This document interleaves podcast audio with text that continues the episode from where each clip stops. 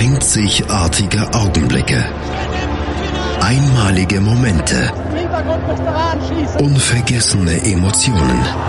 And Andreas präsentiert das Spiel meines Lebens auf meinsportradio.de.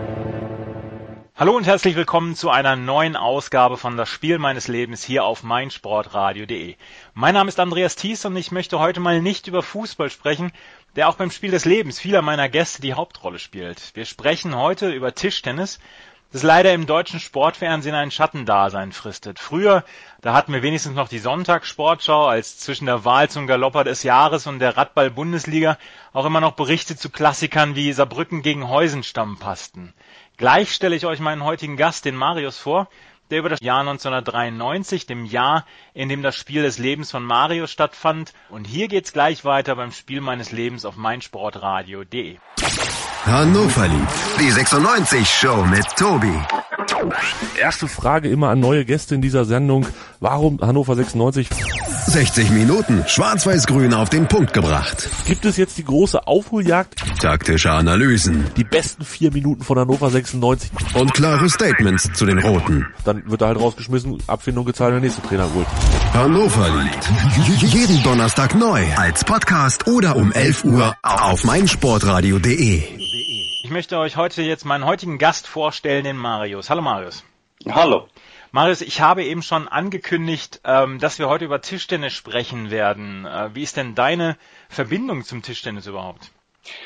Im Prinzip relativ klassisch. Also äh, in Gelsenkirchen groß geworden, äh, kommt man zwar an Fußball nicht vorbei, aber mein Vater war ziemlich groß im, im, im Gelsenkirchener Tischtennissport, beziehungsweise auch ziemlich passioniert und hat mich dann eigentlich damals so zweigleisig fahren lassen. Ein bisschen Fußball, ein bisschen Tischtennis und äh, irgendwann bin ich dann ehrlicherweise beim Tischtennis hängen geblieben. Ja.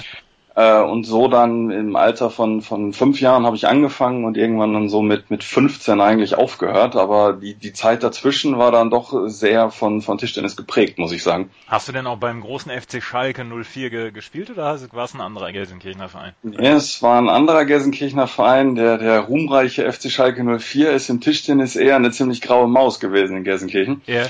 Ähm, das hat damals auch noch nicht so wirklich zu Gewissenskonflikten geführt, äh, aber äh, trotzdem, nee, ich habe äh, erst äh, bei, bei TV Hessler gespielt und danach äh, beim TTC Horst Süd.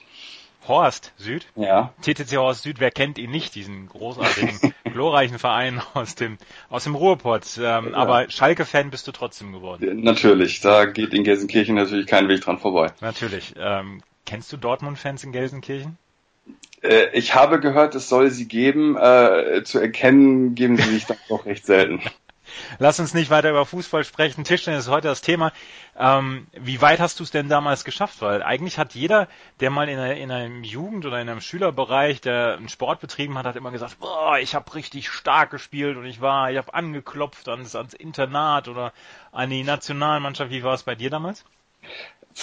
Im, Im Nachgang ist das alles immer schwierig zu bewerten. Also ich habe, äh, ich glaube, A-Jugend, glaube ich, war es Westfalen-Auswahl, so hieß es damals gespielt. Also Ja. ich habe durchaus, auch wenn das dann häufiger bemüht wurde, an, an äh, Landesauswahlen gekratzt. Also ich war einmal als Ersatzmann bei einer ja, es war keine Jugend-EM, aber es war halt irgendwie so eine Verbands-EM äh, für fürs Land NRW. Habe ich äh, in, in Schweden mal so im internationalen Wettbewerb mitgespielt. Also ich war keine Graupe, äh, es hat aber wohlweislich nicht bis ganz nach oben gereicht. Ja. Was war denn dein bester Schlag? Tja, im Prinzip war es dann äh, die der ja Rückhand, ja doch Rückhand Topspin war es. Ja, ist auch mein, ist auch mein bester Schlag. Tatsächlich, ich spiele jetzt außer 30 Jahren Tischtennis, deswegen so ein bisschen kenne ich mich damit auch aus und ähm, Rückhand Topspin ist auch der einzige Schlag, den ich halbwegs beherrsche. Der Rest äh, fußt dann eher so ein bisschen auf Zufall. Ähm, wir sprechen heute über das Spiel deines Lebens. Das ist äh, aus dem Tischtennis Europapokal. Das ist aus dem Jahr 1993 damals und ähm, wenn du, wenn du jetzt auf diese Zeiten zurückguckst, wir hatten damals andere Regeln, wir hatten kleinere Bälle, ähm, guckst du ein bisschen mit, mit Wehmut auf diese Zeiten früher zurück und, und sagst hier im Tischtennis, ähm, ist jetzt nicht mehr so meins oder, oder wie ist das heute? Also ich zum Beispiel persönlich aus der, aus der eigenen Spielweise habe damals gesagt, Mensch, größere Bälle in Ordnung, bis elf spiele ich unglaublich gerne, das, das mag ich sehr gerne. Ähm, wie ist es da bei dir gegangen? Ich meine, Tischtennis tut ja viel, um in irgendeiner Weise dann auch vom Fernsehen beachtet zu werden. Mhm. Also ich muss sagen, ähm, die Sportart an sich reizt immer noch ungemein. Ähm, mich haben sie aber tatsächlich als, als Zuschauer, als interessierten Zuschauer verloren, als sie die Regeländerung vorgenommen haben. Also dieses äh, klassische bis 21 äh, war eigentlich etwas, was mich begleitet hat in meiner ganzen Jugend. Und äh, dementsprechend habe ich mir sehr schwer getan, die neuen Regelungen irgendwie anzunehmen und nicht da reinzudenken, zumal die TV-Präsenz auch nicht da war und äh, schwierig. Also da muss ich sagen, war für mich so, so eine Art Bruch drin in meiner ja. in meiner passiven Art Tischtennis zu verfolgen. Ja, also ich habe zum Beispiel komplett anders. Ich habe äh, damals, ich habe es ja vorhin in der Anmoderation schon gesagt, ähm, Heusenstamm gegen Saarbrücken, das wurde dann ja zwischendurch dann auch mal im Fernsehen gezeigt, in der Sonntagssportschau. Und dann gab es solche Duelle wie, ich sag jetzt mal, Peter Stellwag gegen Engelbert Hüging. Engelbert Hüging, so ein Abwehrspieler, Peter Stellwag eher so, so ein Topspin-Spieler. Und die haben dann gerne mal so eine Dreiviertelstunde am Tisch gestanden, auch immer ähm, ohne Handtuchpause. Damals gab es noch nicht nach fünf Ballwechseln die Handtuchpause. Sie sind nach jedem Ballwechsel sind sie zum Handtuch gegangen und dieses Spiel hat sich unglaublich gezogen. Und ich finde, dass diese Spannungsmomente einfach größer geworden sind äh, mit, mit der kürzeren Spielweise und dass es dann auch ähm, ein bisschen actiongeladener geworden ist und dass, dass man also wirklich auch versucht hat, diese Dinger ein bisschen zu straffen, diese Sätze, um nicht mehr solche Sachen wie Engelbert Hüging gegen Peter Stellwerk, Stellwag damals zu haben.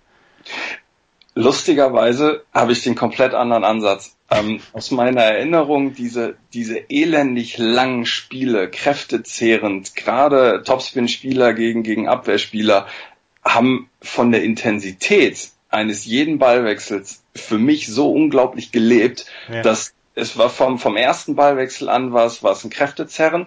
Und man hat dann wirklich gegen Ende des Satzes immer gesehen, okay, nur, nur der Fittere, äh, sowohl mental als auch körperlich kommt durch. Und genau diese ohne das heutige kleinreden zu wollen, zumal ich da auch nicht mehr so tief drin bin, aber äh, das, das zeichnet es heute einfach nicht mehr aus, weil es einfach viel, viel schneller geworden ist. Und ich bin bei fast allen Sportarten kein Freund von den Themen, wir müssen das irgendwie schneller oder sonst was machen. Ich meine, da können wir über verschiedenste Sportarten reden und ohne abzudriften, äh, die Pitching Clock im Baseball wird auch nicht meins sein. Das ja. ist halt einfach so. Ja. Nee, wie gesagt, also ich auch aus der eigenen Erfahrung äh, gedacht habe damals, ich habe damals meinen ersten Satz, den ich, äh, den ich auf dem Niveau gespielt habe, bis 11 habe ich 11-0 gewonnen und da, von da an war ich Fan. Also das war, das war so eine Geschichte, da hatte mich diese, dieses Format hatte mich dann sofort ähm, bekommen. Ähm, heute verfolgst du noch die Tischtennisszene, weil ich meine, Deutschland hat ja durchaus ähm, gute Sportler hervorgebracht und nach wie vor bringt sie noch hervor. Dimitri Ovtcharov 2012 bei Olympia in London mit der Bronzemedaille, ähm, Timo Boll lange Zeit wirklich in einer, in einer absoluten Weltspitze gewesen, jetzt noch in einer erweiterten Weltspitze. Verfolgst du das noch oder ist das komplett jetzt weg?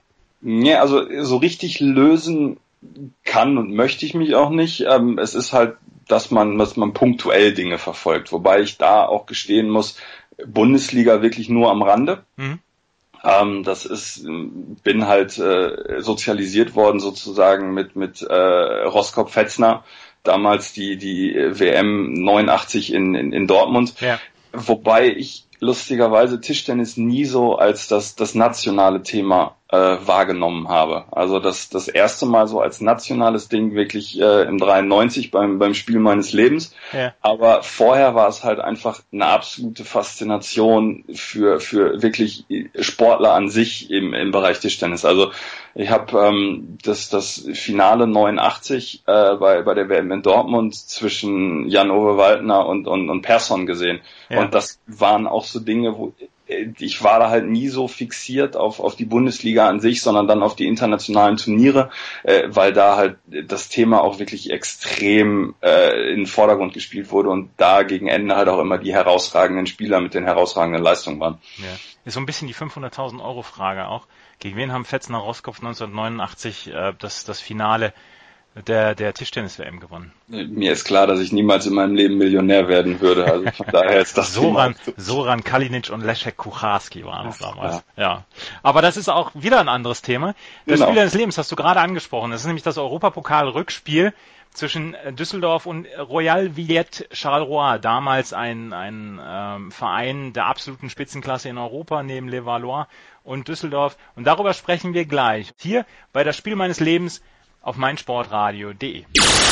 Ja, liebe Hörer, mein Name ist Birgit Fischer. Ich habe schon ganz viele Medaillen gewonnen im Kanu-Rennsport, im Kajakpaddeln und ja, ich grüße alle Hörer, die jetzt meinsportradio.de hören. Hören, was andere denken auf meinsportradio.de. Ähm, 1993 war Tischtennis technisch eigentlich Borussia Düsseldorf das Aushängeschild in Deutschland. Es gab Zugbrücke Grenzau noch zu dem Zeitpunkt. Ähm, wir hatten, äh, was ich vorhin schon gesagt hatte, solche Vereine wie ATSV Saarbrücken.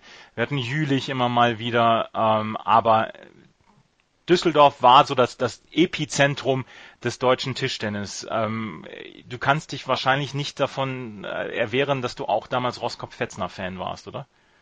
Äh, ja, eher Fetzner als Roskopf. Ja. Ähm, äh, ja, lustigerweise, weil ich ihn irgendwie sympathischer fand. Ähm, aber, ja, das, ähm, aber grundsätzlich äh, war das halt einfach, gerade wenn man Ruhrgebiet äh, dann ist und dann war halt Düsseldorf die wirklich die Anlaufstation schlechthin, äh, dann, dann waren die beiden natürlich die, die Magneten, ähm, die dafür gesorgt haben, dass man dann halt auch irgendwie nicht nur aus dem, aus dem Rheinland irgendwie dahin gefahren ist. Obwohl Rheinland sollte man da in dem Fall besser nicht sagen, sondern eher Raum Düsseldorf. Ja, ja. Also die, ähm, du hast es vorhin schon mal erwähnt, du hattest nicht so diesen nationalen Bezug mit Roskopf-Fetzner. Es war ja eine, eine wirklich goldene Generation an auch an europäischen Tischtennisspielern, die damals ähm, wirklich äh, groß waren. Die Schweden ja damals ähm, fantastisch mit Persson, mit Waldner, mit Erik Lind dann auch.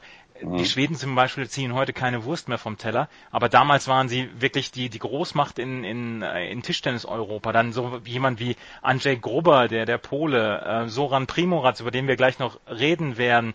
Ähm, wir hatten so viele, so viele Nationen, die auch starke Tischtennisspieler hatten. Das äh, kann ich durchaus verstehen, dass man da dann auch sagt, hier, ich hatte so viele äh, Spieler, die mir gefallen haben. Gab es denn einen absoluten Spitzenspieler oder war, oder Lieblingsspieler oder war das tatsächlich dann Steffen Fetzner?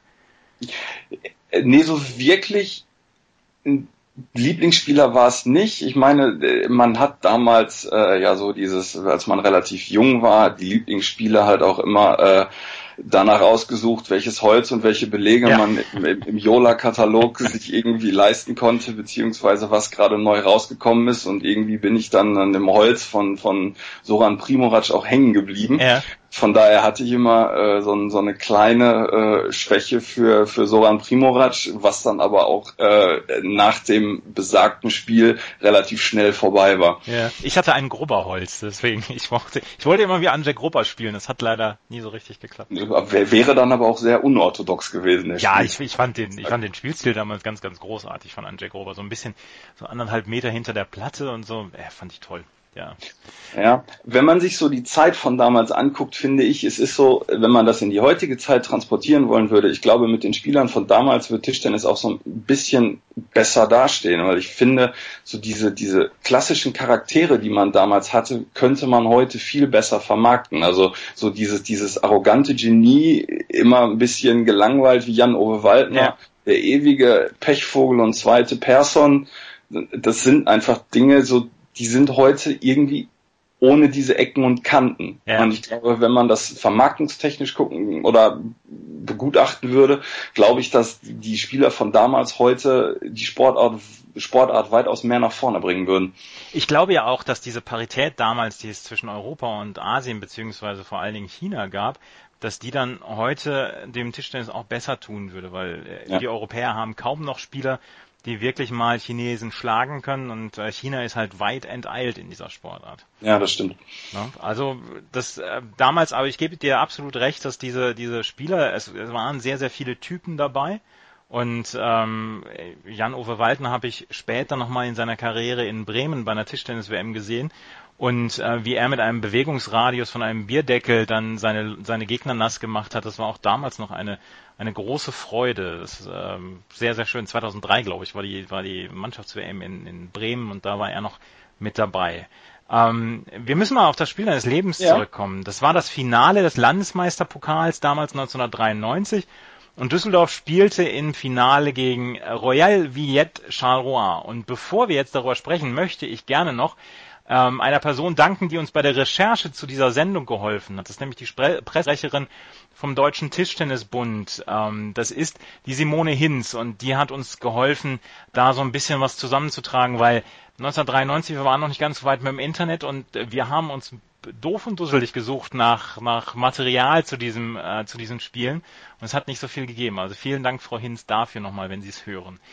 Das Hinspiel ging 3 zu 4 aus in Charleroi. Es war damals äh, eine Mannschaft gespickt mit Superstars. Wir haben ihn vorhin noch gar nicht erwähnt. Jean-Michel Sèvres, Soran Primoratz und Andras Potpinka. Andras Potpinka, der ja dann jahrzehntelang quasi noch in der Bundesliga gespielt hat, auch heute noch, glaube ich, in der Oberliga oder Regionalliga spielt in Deutschland. Ähm, das war schon richtig, richtig gutes Team. Und die äh, Düsseldorfer brachten dann Jörg Roskopf, Steffen Fetzner und äh, Josef Plachi dagegen. Josef Plachi, knapp 150. der Weltrangliste, wird gleich noch eine ganz zentrale Rolle spielen. Damals äh, war es so, dass man erst drei Einzel spielte, dann ein Doppel und dann, wenn das Spiel noch nicht entschieden war, wieder drei Einzel. Und es ging tatsächlich 4 zu 3 für Charleroi aus und äh, Andras Potpinka für Charleroi gewann damals im dritten Satz 23 zu 21 gegen Josef Plachi. Das ist schon da alleine an Dramatik nicht zu überbieten, oder? Nee, das stimmt. Also ich glaube, dieses, dieses Hinspiel, wie es, wie es gelaufen ist, das hat auch eigentlich den, den Ton gesetzt für, für das Rückspiel und die, die Erwartungshaltung auch von den Zuschauern, die da waren, ähm, wobei ich gar nicht weiß, wie viele damals in die Halle in Düsseldorf gepasst haben, waren halt auch relativ viele Neutrale dabei und sie waren alle so, wie, wenn mich meine Erinnerung nicht trügt, die so gespannt waren auf wirklich herausragenden Tischtennissport und äh, nun gut, sie wurden dann halt auch nicht enttäuscht. Ne? Ja. Ähm, damals, wie gesagt, das Herren-Doppel spielten Fetzner Roskopf, die ja 1989 das, ähm, die Weltmeisterschaft gewonnen hatten, 92 bei Olympia hatten sie die Silbermedaille geholt und äh, waren dann gegen Primoraz und Sev mit 21-15 und 21-10 unterlegen. Also es war eine unglaubliche Klatsche für Fetzner Roskopf. Und ähm, Roskopf gewann zwar seine beiden Einzel gegen äh, Jean-Michel Zev und äh, gegen ähm, Soran Primoraz, aber Plachi verlor halt sein erstes Spiel, Plachi verlor auch sein zweites Spiel und er war, er galt so ein bisschen als Schwachpunkt. Die Düsseldorfer hätten noch Sascha Köstner hinten dabei gehabt. Ralf Wosig hatte damals, glaube ich, schon seine Karriere beendet, beziehungsweise war nicht mehr ähm, konkurrenzfähig, aber da fehlte es so ein ganz kleines bisschen auf dieser Position 3, weil auf, auf Roskopf und Fetzner konnte man sich halbwegs verlassen, oder? Ja, das, das stimmt. Also wenn, ihr habt noch mal so ein bisschen drüber nachgedacht, auch mit meinem Vater noch mal drüber gesprochen. Ähm, also es war halt wirklich so, für, für die Bundesliga hat es wohl gereicht, wobei er auch da schon den, den Stempel abbekommen hat, äh, will nicht sagen Fehleinkauf, aber durchaus das schwächste Glied in, in der Kette. Aber für, für die Bundesliga, wie gesagt, hat's gereicht. Aber man hatte dann auch gerade durch die, durch die Leistung in den Spielen vorm Finale, in den Runden davor und auch in dem, in dem ersten Finalspiel äh, war man sich in Düsseldorf eigentlich schon extrem sicher, dass äh, Roskopf und Fetzner eigentlich alles gewinnen müssen, hm. damit das überhaupt noch was wird. Ja. Ähm, sag ein bisschen was zur Stimmung in Düsseldorf, weil wir sprechen gleich noch über die Spiele im Einzelnen, aber ähm, mhm. ich habe immer das Gefühl, wenn ich, wenn ich Leuten erzähle, dass ich bei, beim Tischtennis zum Beispiel zugeguckt habe, dann sagen die, das ist ja ein langweiliger Sport, beziehungsweise mag ein äh, netter Sport sein, aber da geht nicht so richtig viel ab. Ähm, die Halle in Düsseldorf hat doch gebrannt damals, oder?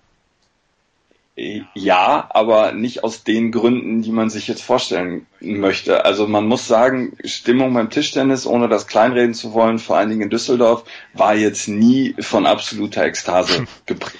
Also sie waren auch das, verwöhnt, die Düsseldorfer Zuschauer. Ne? Das, das ist wohl richtig. Es gab halt immer eine, eine Handvoll, die dann mit ihren Rasseln und Trommeln für Stimmung gesorgt haben, aber es war dann halt doch eher eher gesetzt. Also ich glaube, äh, mein Vater hatte mir damals gesagt, wenn man in Düsseldorf Stimmung haben will, fährt man zu DEG. ähm, aber äh, nun gut, wieder ganz anderes Thema. Nee, aber es war so, für mich, was mich an diesem Spiel auch komplett fasziniert hat, waren die kompletten Gegensätze, äh, was das Publikum in in, in, in Düsseldorf eigentlich ausgemacht hat. Also dieses stets extrem faire, äh, wirklich teilweise zuvorkommt den Gästen gegenüber. Und dann äh, damals gab es in, in der Halle also so, so eine Art Oberrang, der halt äh, zwei Drittel komplett mit Belgiern war. Ja. Und im Vergleich zu diesen wirklich sehr ruhigen Düsseldorfern, diese Belgier in kompletter Ekstase, ähm, das ganze Spiel über, die halt so einen Alarm gemacht haben, wie man ihn wirklich bisher oder ich zumindest zu der Zeit nur vom Eishockey oder vom, vom Fußball kannte. Ähm, ohne dabei aber, und das muss man dann in dem Fall auch betonen, irgendwie ins Unfaire abzudriften. Ja, was mich immer, also das war wirklich beeindruckend. Was mich immer fertig gemacht hat, wenn ich Tischtennis gespielt habe vor Zuschauern, wenn gegnerische Zuschauer Fehler von mir beklatscht haben. Das hat mich immer wahnsinnig gemacht. Und das gab's ja dann tatsächlich auch immer beim, beim Tischtennis, dass man auch locker flockig dann auch gerne mal die Fehler des Gegners beklatscht. Ja, das äh, ist so, wobei das wirklich, wie gesagt, in Düsseldorf sehr, sehr zurückhaltend war. Also da muss ich sagen, zumindest wenn meine Erinnerung mich nicht trügt, da haben sie immer doch sehr drauf geachtet. Ich kann mich sogar daran erinnern, dass zwischendurch Zuschauer, die sowas beklatscht haben in Düsseldorf, jetzt nicht unbedingt nur bei dem Spiel, sondern generell von anderen Zuschauern ermahnt wurden. Gemaßregelt.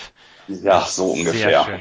Schön. Charleroi gewann dieses Hinspiel 4 zu 3 mit einem, äh, was ich eben gesagt habe, unglaublich dramatischen Ende. Anderer Sportpinker gewinnt gegen Josef Plachi 23-21 im dritten Satz. Es ging 18 zu 17 nach Sätzen für Charleroi aus und das, auch das wird nachher nochmal wichtig werden, ähm, weil Düsseldorf musste entweder mit 4 zu 2 gewinnen oder die Satzstatistik so gewinnen, dass sie bei einem 4 zu 3 vorne liegen. Und äh, auch im Rückspiel standen sich dann wieder die gleichen Gegner gegenüber. Roskopf, Blachi und Fetzner auf deutscher Seite oder auf Düsseldorfer Seite, auf äh, Seiten von Charleroi, Pottpinker, Säf und Primoratz.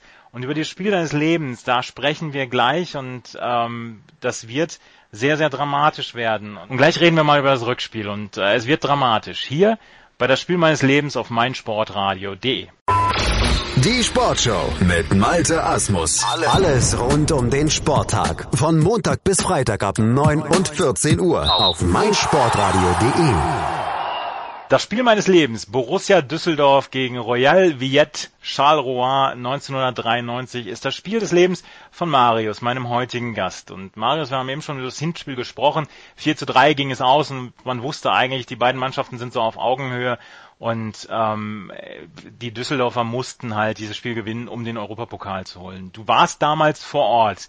Erzähl mal ein bisschen ähm, zur Halle in, in Düsseldorf, beziehungsweise wo du auch gesessen hast, weil es ist ja nicht immer ähm, es ist ja durchaus schon von Belang, wo man sitzt in so einer Halle, damit man auch ein bisschen was sehen kann. Mhm. Wir hatten damals damals Glück, also ich war mit meinen Eltern und mit mit zwei zwei Freunden da und ähm, es gab damals auch aus der Erinnerung, entweder hatten wir richtig Glück oder es war halt in Düsseldorf Usus, dass halt relativ junge Zuschauer immer recht nah direkt ähm, an dem an, an der Platte sitzen konnten. Also es war halt wirklich so erste, zweite Reihe äh, die, direkt davor und ähm, der Vorteil bei den internationalen Spielen im Vergleich zu den Bundesligaspielen ist halt immer, dass äh, nur eine Platte äh, benutzt wird und nicht, äh, nicht zwei. Dementsprechend haben wir halt alles direkt vor Augen gehabt. Und die Halle in Düsseldorf ist war zu dem Zeitpunkt, das war die alte Halle, relativ klein. Ähm, so der Innenbereich, da waren halt irgendwie 20 Reihen Tribünen rumherum, aber wie gesagt halt auch noch einen, einen Oberrang, wo auch noch mal irgendwie ein paar hundert drauf, drauf passten. Ja. Der war aber fast komplett in, in, ähm, in belgischer Hand. Ja. Wie viel waren, wie viele Zuschauer waren es ungefähr? 1000, 1500? Wahrscheinlich, müsste ich jetzt lügen. Also kann ich aus Erinnerung, gefühlt waren es 100.000, aber mit Sicherheit. ja. Ähm, wir hatten eben schon drüber gesprochen, dass äh, Roskopf und Fetzner eigentlich so die Punktegaranten sein mussten. Ähm, Jörg Roskopf fing sehr, sehr gut an, gewann gegen Andras Pinker wohl den dritten Mann aus Charleroi, sehr sicher 21-10, 21-18. Und dann musste Josef Blachi ran gegen Jean-Michel Sèvres und er hatte keine Chance gegen Sèvres, verlor 21-15, 21-15 und dann wurde es schon halbwegs entscheidend. Äh, Steffen Fetzner spielte damals gegen Soran Primoratz. Primoratz damals gehörte zur absoluten Creme de la Creme des europäischen Tischtennis und Fetzner gewann dieses Spiel mit 21 zu 19 im dritten Satz. War das einer dieser Höhepunkte schon, einer der frühen Höhepunkte, wo man gedacht hat, wow, da könnte was gehen heute? Ähm, ja, mit Sicherheit, aber es war jetzt weniger, dass das wirklich Euphorie zu spüren war, sondern es war äh, selbst zu dem frühen Zeitpunkt schon eine gewisse Erleichterung. Ja. Äh, ich glaube, was, was für, für ganz viele entscheidend war, man hat es Fetzner zugetraut, äh, weil er hat auch im Hinspiel recht gute Leistungen gezeigt. Ähm, aber ich glaube, alle hatten irgendwie im Hinterkopf, okay, wenn Fetzner das gewinnt, ist das in Ordnung, aber das Doppel ist, ist das Wichtige, was danach kommt. Ja. Fetzner Roskopf hatten im Hinspiel, darüber hatten wir vorhin auch schon gesprochen, sehr, sehr klar gegen Primorat Sev verloren und äh, man sagte eigentlich so, Fetzner Roskopf das ist das Doppel, was geholt werden muss, weil man hatte dann zugetraut, dass Roskopf vielleicht gegen Sav gewinnen kann. Roskopf damals leicht verletzt. Ähm, der hatte eine Fußverletzung vorher und man hatte gehofft, dass er noch vielleicht diese zwei Spiele durchhalten kann. Aber ähm, das hat nicht ganz geklappt, weil Roskopf-Festner verloren gegen Primorat Sev 21-19 im dritten Satz und da stand es dann 2 zu 2. Ich meine, das waren alle Spiele spitz auf Knopf, alle gingen zu 18 zu 19 im dritten Satz aus. Das, das muss eine ungeheure Spannung damals ja auch gewesen sein. Und nach dem, nach dem Doppel war es dann, wenn du dich, also kannst du dich daran erinnern, war damals so ein bisschen die Luft raus? Hat man dann gedacht, uh, das, das wird jetzt ganz, ganz eng? Die Luft war, glaube ich, vom Düsseldorfer Publikum ein bisschen raus, weil man sich, ich würde sagen, ja, vielleicht ist zu viel gesagt, ergeben hat. Vielleicht täuscht das auch äh, über all die Jahre. Aber ähm, das, das Spiel, was danach kam, also Roskopf Safe, äh, also die, die, die Stimmung in, in der Halle, die dann halt aufgrund des, des Verlaufes der gesamten Partien von, von, den, von den Belgiern gemacht wurde, die hat halt bisher alles getoppt, was überhaupt jemals irgendwie gefühlt in, in, in deutschen Tischtennishallen da war. Also die haben oben äh, fast den, den, den Oberrang abgerissen. Ja.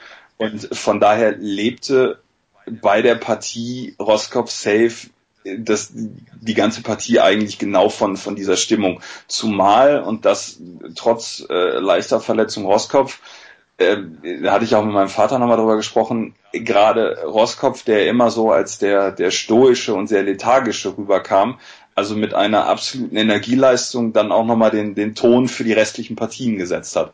Und ähm, ich meine, er hatte den, den ersten Satz dann, dann zu 19 gewonnen und führte im im, im zweiten relativ hoch, hat ihn dann aber doch noch irgendwie 23, 21 abgegeben, aber irgendwie wurde da, wie gesagt, der, der Ton gesetzt und auf einmal war dann auch das Düsseldorfer Publikum, was auch immer das heißt, war dann wieder da. Also da kam keine Euphorie, aber es war halt wirklich okay, da gibt's noch jemanden, der, der, der glaubt dran und der, der kämpft dafür. Und das merkte man halt äh, trotzdem absolut nichts im Vergleich zu den Belgiern auf dem Oberen. Ja Roskopf verlor dieses Spiel 21 zu 17 im dritten Satz. Und ich kenne das aus eigener Erfahrung, wenn man Tischtennis spielt, hat man vorher schon so ein bisschen Gefühl, der gewinnt das Spiel, der andere, hm, das wird, wird knapp, oh, der hat gar keine Chance gegen den Gegnern. Ähm, Roskopf verlor dieses Spiel 21-17 im dritten Satz. Nicht nur, dass die, dass Charleroi 3 zu 2 führte zu dem Zeitpunkt, sie führten auch nach Sätzen mit 17 zu 14 und ähm, mit 16 zu 14, Entschuldigung. Zu dem Zeitpunkt stand fest, wenn die Düsseldorfer das Spiel noch gewinnen wollten, also dass, dass sie dann auch ähm, die, die quasi Satzdifferenz gewinnen müssen, müssen sowohl Josef Plachie als auch Steffen Fetzner beide Spiele in zwei Sätzen gewinnen. Und da ist für mich so eine, so eine Geschichte, wo ich dann sage, wenn ich das, wenn ich das vor Ort gesehen hätte, habe ich gesagt, Plachie gegen Primoraz in zwei Sätzen, never ever. War die einhellige Meinung. Also es war wirklich so, dass man, wir saßen halt auch neben, neben Leuten, die, die angereist waren und die gesagt haben, gut, jetzt gucken wir uns noch, äh, noch ein, zwei nette Spiele an. Äh, aber grundsätzlich äh, ist das Thema hier durch. Und ähm, also ich habe auch dann nochmal mit meinen Eltern gesprochen, die halt auch da waren. Und äh, meine Mutter sagte auch, gut, eigentlich können wir fast nach Hause fahren. Gut, äh, kam für meinen Vater jetzt nicht unbedingt in Frage, aber ähm, das sind halt so Dinge, dass die, die Luft war da raus. Ja, um das auch nochmal klar zu machen, Josef Plachig, damals Nummer 148 der Weltrangliste, Soran Primoraz die Nummer 14 und er musste in zwei Sätzen gewinnen und er gewann 21-13, 21-19. Zitat von Plachi, solch einen guten Spieler habe ich zuvor noch nie geschlagen, das ist mein schönster Sieg. Wenn man ähm, von, von Spielern verlangt, dass sie dann auch in, in Drucksituationen ihr bestes Tischtennis spielen sollen, dann kann man bei Josef Plachi einen Haken dran machen und sagen, alles klar, du hast alles gegeben und alles gezeigt, was notwendig war. Mehr kann man von dir nicht verlangen. Ja, Ähm, das Spiel, also da war so ein bisschen die Erinnerung bei mir verschwommen, habe dann auch noch mal ein bisschen nachgefragt. Es muss wohl so gewesen sein, dass das Primorac im, im ersten Satz extrem arrogant aufgetreten ist. Ja. Und äh, hat ihn dann ja auch für seine Verhältnisse relativ deutlich abgegeben. Ähm, aber dann er hat Plachi halt aufgedreht wie sonst was. Der zweite Satz war mit, mit 21-19, zwar relativ knapp, aber da hat Primorac äh, wohl auch sein bestes Tischtennis gezeigt. Ähm, aber das, da hat er sich wirklich in diesen berühmten Rausch gespielt, äh, wo man ihn dann auch am Ende des Tages wirklich nicht mehr nicht mehr schlagen konnte und er hat auch die die die wichtig langen Ballwechsel also einer ist mir noch wirklich in Erinnerung gegen Ende wo er halt wirklich die die Ballonabwehr von hinten reingespielt hat und es war fast klar, dass er jeden Ball den Primorac reinspielen würde, dass er ihn, dass er ihn zurückbringen würde. Und ähm, da war auf einmal dann auch dieses äh, zurückhaltende und sehr vornehme Düsseldorfer Publikum äh, völlig auf 180. Also das war wirklich der Punkt, der halt wirklich die komplette Wende gebracht hat, ähm, wo man dann aber auch auf einmal wieder gemerkt hat, so jetzt haben wir es wieder selber in der Hand. Und das äh, war dann natürlich die letzte Partie, also Fetzner, Podpinka, da ging es dann halt wirklich um alles. Ja, Plachi, das noch einmal gerade zu, zu Josef Plachi, stand in der Kritik, weil er keine gute Bilanz hatte für Borussia Düsseldorf, dann auch in der Liga und wurde dann zum Pokal, zum, zum Landesmeister-Pokalhelden, indem er Soran Primorac in zwei Sätzen besiegte. Das Ding war aber immer noch nicht gegessen, weil du hast es gerade angesprochen, ähm, Steffen Fetzner musste gegen Andras Podpinka ran und musste das Spiel auch in zwei Sätzen gewinnen. Jetzt galt Podpinka nicht als der beste Spieler bei Charleroi, als, also quasi als dritter Mann. Fetzner musste aber dann auch in dieser Drucksituation bestehen. Und Fetzner brachte es nach Hause. Er gewann 21-18, 21-18. Ähm, das ist ein Spiel, wofür ich dich sehr, sehr beneide, dass du das sehen konntest, weil das muss ja dann, wenn man so, so sieht, man, man geht in Richtung zweiten Satzgewinn, Mensch, das könnte jetzt klappen, das muss ja eine unglaubliche Atmosphäre dann ja auch sein, auch in so einer kleinen Halle wie in, in Düsseldorf. Ja, vor allen Dingen, wenn man, wenn man sich nochmal überlegt und dann vor Augen führt, dass Fetzner in beiden Sätzen, also ich glaube, entweder äh, 16-9 oder 17-10 zurückgelegen hat. Und, und dann hat er nochmal wirklich aufgedreht und in, in, den Sätzen und hat wirklich Podpinka dann auch am Rande der Verzweiflung getroffen. Also der äh, war halt wirklich gegen Ende des zweiten Satzes, als Fetzner dann wirklich äh, rangekommen ist, äh, der war den Tränen nah, weil er genau wusste, er könnte jetzt alles außer Hand geben. Aber das ist, das ist ja so eine Geschichte, äh, wo ich das auch noch früher kenne aus diesen 21er Zeiten, wenn man so 17-10, 16-9 führt und der Gegner kommt so langsam ran und die Nervosität steigt und dann gerade bei so einem Spielstand, man weiß, man braucht ja nur diesen einen Satz, um das Ding zu gewinnen. Man muss es ja gar nicht gewinnen. Was, was muss das für ein unmenschlicher Druck sein dann auch in dem, in dem Moment, weil man hat dann ja auch, du hast es gesagt, die, die Gegnerfans oder die, die Fans aus Charleroi waren zahlreich vertreten. Ähm, selbst in so einer kleinen Halle muss das ein unmenschlicher Druck sein.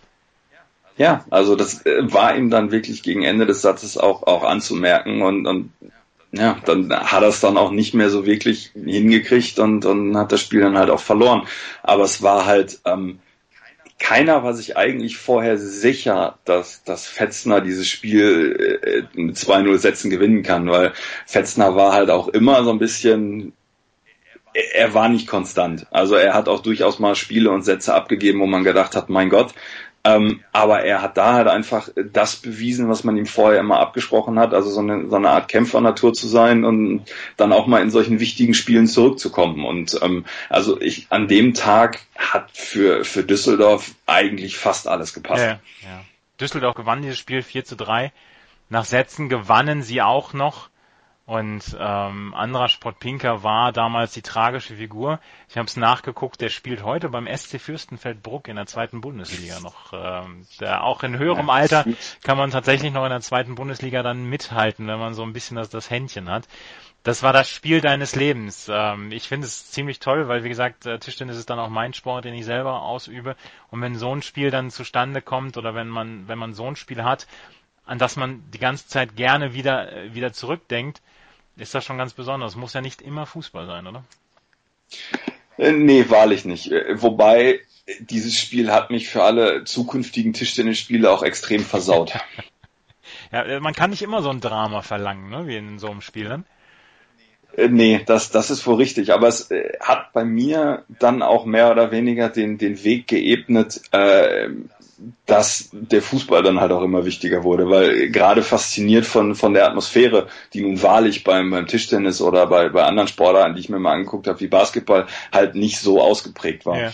Also von daher, äh, nee, aber im, im Nachgang betrachtet, äh, es gab mit Sicherheit viele, viele fantastische Spiele, die ich äh, in, in verschiedensten Sportarten gesehen habe, aber dieses Spiel gerade im Tischtennis war dann doch irgendwie eines der prägendsten. Ja, du hast deine Karriere irgendwann an Nagel gehängt, weil du, du hast es mir im Vorgespräch erzählt, weil du gegen einen Piefke eine sehr, sehr klare Niederlage bezogen hast. Ähm, juckt es denn jetzt in den Fingern dann nochmal vielleicht trotzdem den Schläger wieder in die Hand zu nehmen oder bist du da komplett raus? Ähm, zwischendurch juckt es noch. Ich habe irgendwann vor, vor ein paar Monaten mit, mit ein paar Freunden draußen im Garten mal wieder einen Schläger in der Hand gehabt und ich war so erschrocken, wie wenig Ballgefühl ich ja. noch habe, äh, dass ich mich gar nicht mehr traue, das auch nur ansatzweise ernsthaft wieder anzugehen. Vielleicht kommt es wieder, ich weiß es nicht, aber äh, von der vermeintlichen Stärke vergangener Tage ist irgendwie nicht mehr viel übrig. Ja, ist ja auch ein Sport, den man trainieren muss, ne? Ja, das stimmt schon. Das war das Spiel des Lebens von Marius. Marius, vielen, vielen Dank für deine Erinnerungen. Das hat mir großen Spaß gemacht, auch mal wieder ein anderes, eine andere Sportart als, als Fußball ähm, durchzusprechen. Vielen Dank dafür. Gerne. Wenn ihr ein Spiel eures Lebens habt, das muss nicht immer Fußball sein, wie wir gerade gehört haben, dann meldet euch doch bei meinsportradio.de und auf unserer Facebook-Seite zum Beispiel facebook.com slash meinsportradio, unter Twitter at meinsportradio oder info at meinsportradio.de als Mailadresse. Wir setzen uns mit euch in Verbindung und ähm, dann können wir eine Stunde lang über das Spiel eures Lebens sprechen und viel Spaß noch im weiteren Programm von meinsportradio.de und bis zum nächsten Mal. Auf Wiederhören. Wie viele Kaffees waren es heute schon? Kaffee spielt im Leben vieler eine sehr große Rolle. Und das nicht nur zu Hause oder im Café, sondern auch am Arbeitsplatz. Dafür gibt es Lavazza Professional. Kaffee am Arbeitsplatz, der genauso lecker schmeckt wie in eurem Lieblingscafé. Die perfekte Kaffeelösung für jede Art von Unternehmen. Klein, mittel, groß. Ihr habt auf jeden Fall einen Kaffee, der schmeckt. Die richtige Motivation für eure Arbeitstage. Alle Infos zu Lavazza Professional findet ihr auf lavazzapro.de mit allen Kaffeelösungen für euer Büro.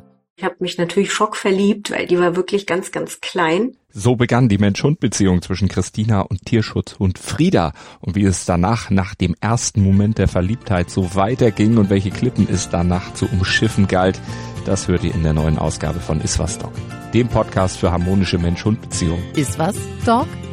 Mit Malte Asmus. Überall, wo es Podcasts gibt.